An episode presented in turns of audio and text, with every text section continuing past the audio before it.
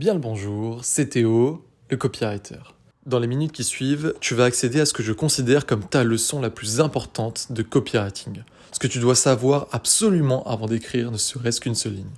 Tu vas voir, je vais tout te détailler de manière concrète, précise et didacticielle. C'est-à-dire que tu vas pouvoir écouter ce que je dis et ensuite le répéter et l'implémenter directement dans ton activité, que tu sois copywriter pour augmenter les ventes de tes clients et bien te faire payer, ou alors en tant qu'entrepreneur qui a son propre business et qui veut tout simplement exploser les ventes de ses propres produits et services.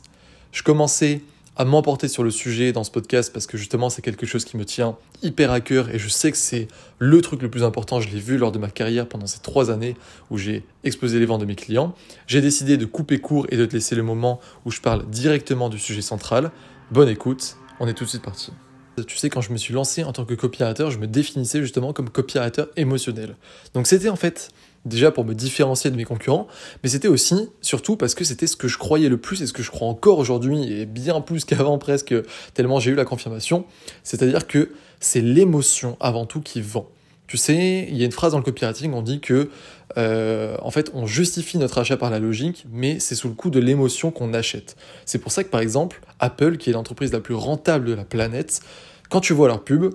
c'est jamais, jamais, jamais du style le super iPhone, le dernier iPhone avec telle fonctionnalité, avec euh, comment dire les mégapixels sur les photos, etc. Jamais on va te citer des choses précises comme ça. La publicité, à chaque fois ce que tu vois,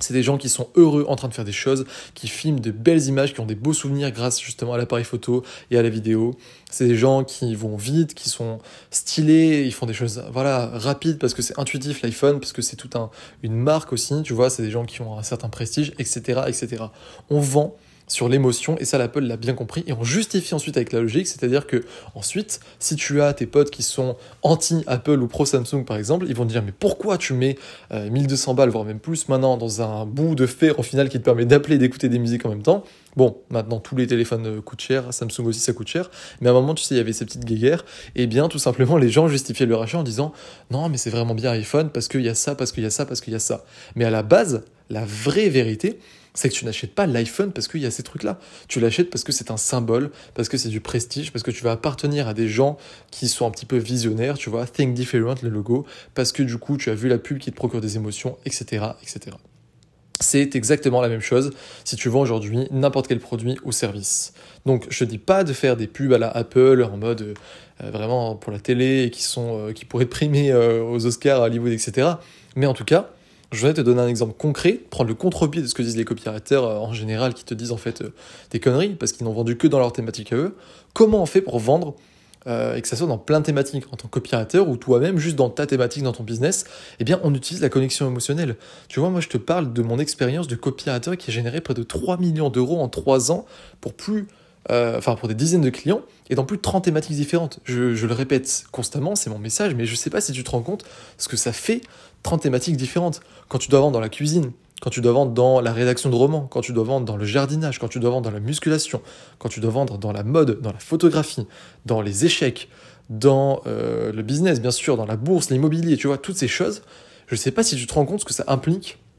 d'avoir une méthode générale qui permet de générer des dizaines de milliers d'euros par an pour des clients, parfois des centaines de milliers d'euros, parfois pour mes clients les plus rares, et je les compte même pas du coup dans la génération de chiffre d'affaires, sinon en, réalité j'ai généré bien plus que 3 millions d'euros, donc des fois des millions d'euros pour des clients. Ma meilleure page de vente à ce jour, elle est dans une formation secrète qui n'ouvre que quelques fois dans l'année, euh, elle génère 300 000 euros par mois pour un client. Je sais pas si tu te rends compte. Donc comment on fait pour vendre dans comment on fait pour avoir cette méthode en fait qui marche quasi partout? Eh bien, c'est toujours la même chose, c'est qu'on s'intéresse le plus possible au prospect, mais pas de façon à vouloir essayer de lui vendre nos débilités, nos conneries. Non, on se dit qu'on a un bon produit, que ce soit pour notre client ou pour nous-mêmes, un bon service, que ça va aider notre prospect. Et comme on veut l'aider le plus possible, et puis du coup, il faut faire la vente pour l'aider le plus possible, et puis aussi on aime l'argent, on veut vendre, on veut gagner de l'argent, comment on fait ça? Eh bien, on s'intéresse à lui le plus honnêtement possible, on va essayer de savoir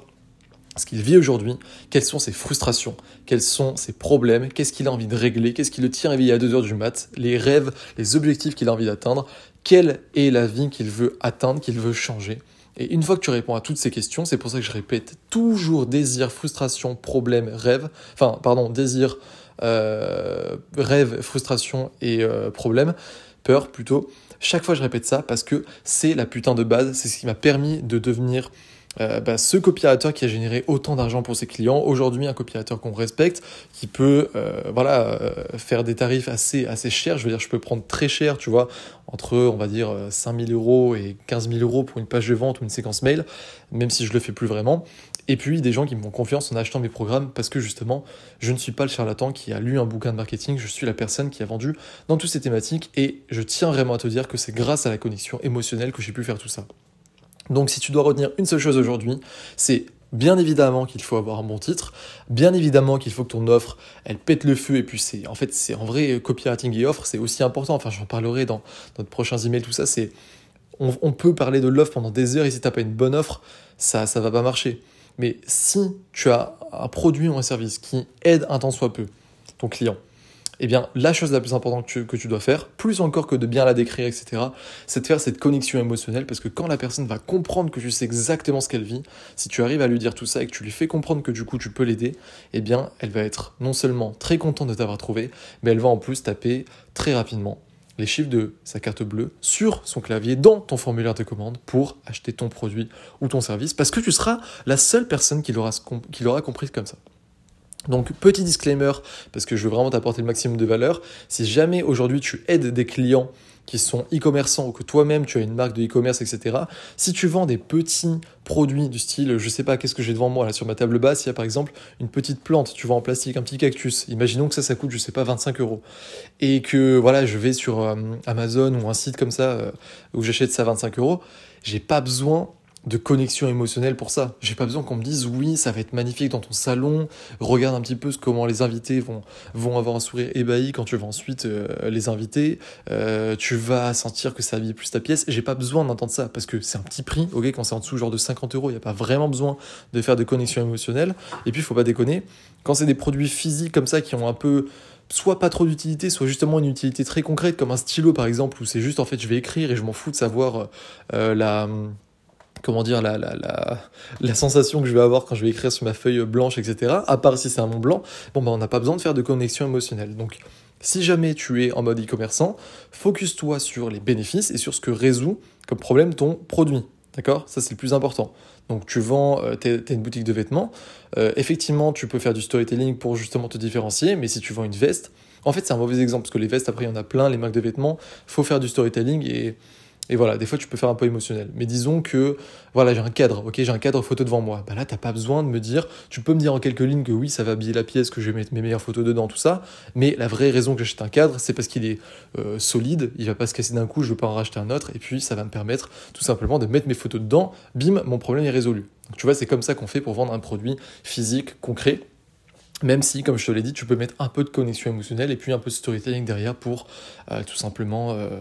et euh, eh bien justement de différencier tes concurrents. Par contre, si après tu vends des programmes qui sont plus chers, que ce soit des services, que ce soit de l'accompagnement, euh, du mentoring, des choses comme ça, ou tout simplement des formations, que ce soit toi ou pour tes clients, là oui, la connexion émotionnelle, je signe et je resigne est primordial, c'est ce qui vend plus que tout. C'est pour ça que je te fais ce vocal pour t'en parler en détail. Et maintenant, j'espère que tu l'auras compris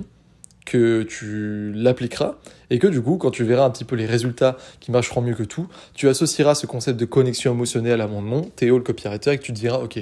le mec n'avait pas tort, le mec effectivement sait de quoi il parle, et que tout simplement tu reviendras pour de nouvelles ressources gratuites et puis payantes si tu veux ensuite passer le cap et rejoindre les autres de l'autre côté dans les formations payantes. Sur ce, je te laisse, c'était Théo, ciao